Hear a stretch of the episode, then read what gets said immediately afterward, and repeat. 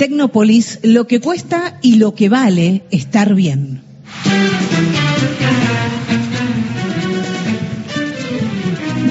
Uno llega, yo en mi caso, llega a Tecnópolis, llega de, desde Buenos Aires, de, uno puede decir la zona más o menos norte de la ciudad autónoma, queda bastante cerca, esto en ese sentido, si venís en auto o en bondi, digamos, que te acerque, no es una locación para llegar a pata, digamos, está claro, pero, eh, y uno llega y, está en el, ah, ahí nomás en la entrada de nuevo, está caminando, va y viene gente, divagando con los pies, ¿no? Van y vienen y miran y miran, están y piden estar acá y piden estar allá.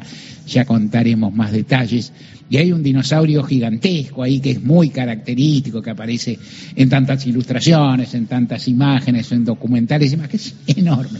El dinosaurio, como hay un grado de bella monumentalidad, Marito, en, eh, en este lugar. O sea, hay están muy grandes, hay espacios muy confortables y muy vastos, pensados para mucha, mucha gente. Acá la entrada es libre y gratuita, que son dos cosas que no son absolutamente idénticas, a veces lo sabemos.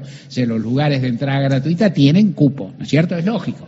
Lugares, vos tenés un auditorio, pero es entrada libre. Bueno, libre hasta que se llena, después ya no es más libre, puede pasar, puede pasar. Ocurrió con el jefes y jefas de hogar, tan luego que se, digamos, la cantidad de gente excedió el cupo imaginado, más puede ocurrir con un local. Acá la entrada es libre, gratuita, la gente lo aprovecha, disfruta, camina.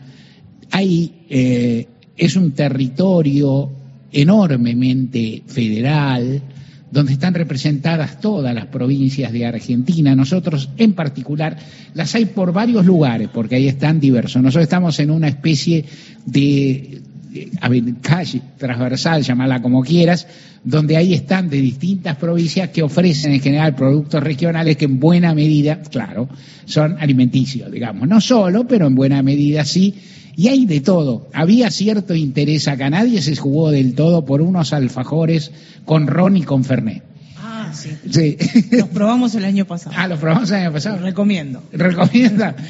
bueno, eh, a mí me llamaron un poco la atención de entrar, pero aparte se pueden probar los dulces, la gente es muy gentil, son de distintas provincias, vienen, saludan, están orgullosos. Hay un, tono federal, hay un tono popular, hay un tono juvenil y de peques en, en este lugar que es formidable. Y lo que te contaba, que a eso iba, es que ni bien pasás el dinosaurio y empezás a caminar, vas encontrando barcos, este, espacios científicos, espacios de CONICET, espacios...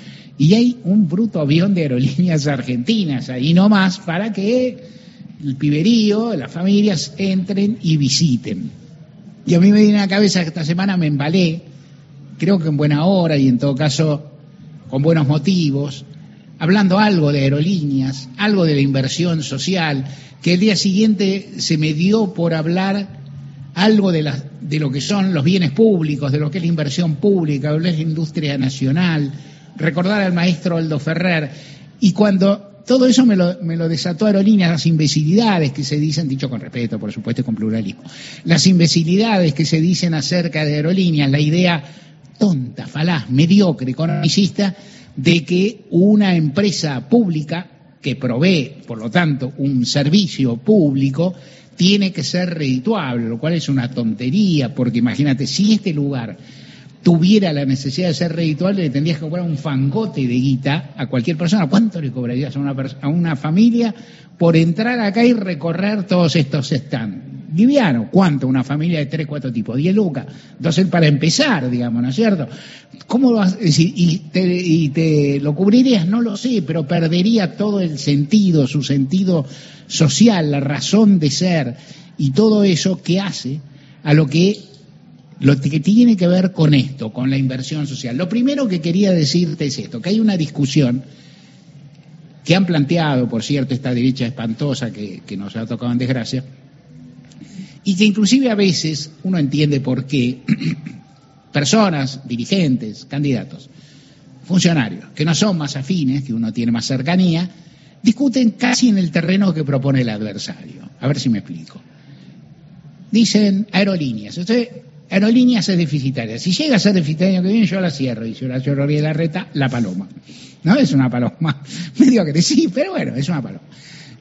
Y entonces la respuesta es eh, hurgar si Aerolíneas arroja o no ha arrojado déficit este año, si va a arrojar el que viene.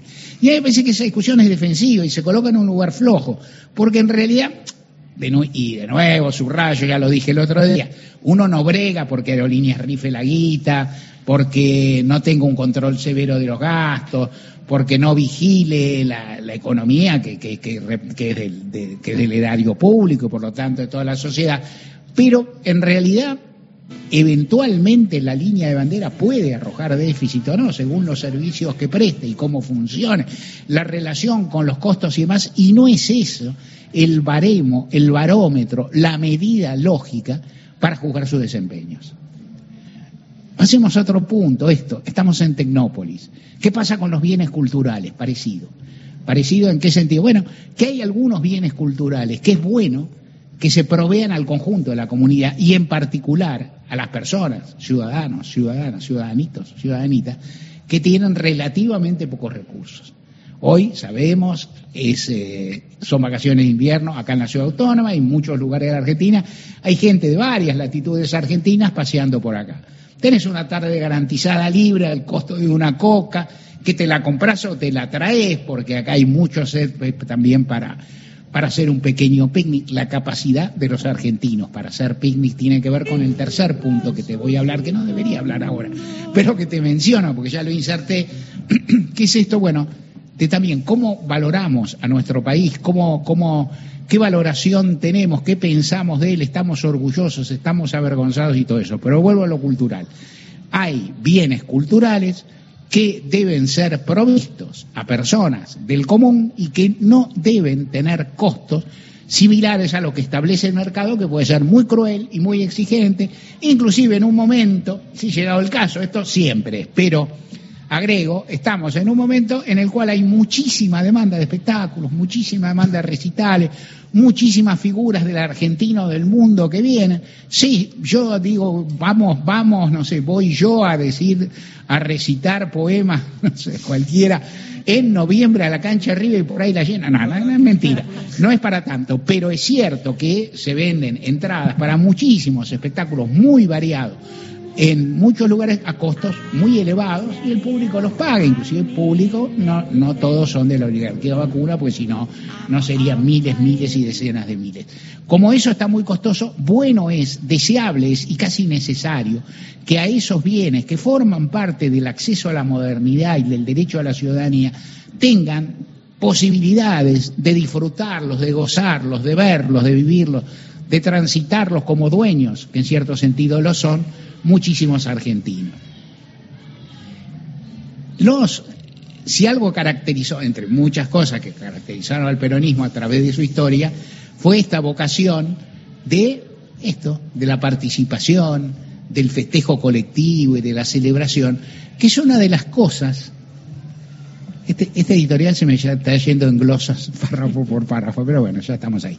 Que es una de esas cuestiones que le cuesta mucho a ciertas personas que no participan, que no comulgan, que a veces odian, que es, es muy difícil participar de una fiesta si no tenés un grado de o sea, participar o verla bien, vivirla bien, si no tenés un grado de simpatía, de acercamiento o demás. O sea, si ves la fiesta desde afuera y la ves, y ves a la gente relajada, diciendo pavadas, saltando, cantando, disfrutando y demás, no tenés algo en común, en general odias, en general odias, tenés bronca, recelás, te choca, te das, te das, poner, que eso es mucho decir, mucho decir. Eh, esto ocurre y es bueno y es válido que el peronismo a través de sus distintas instancias haya pensado siempre en esta característica que nacieron con el primer peronismo, en términos muy gruesos, muy importantes de derechos fundacionales, como es el derecho a tomar vacaciones.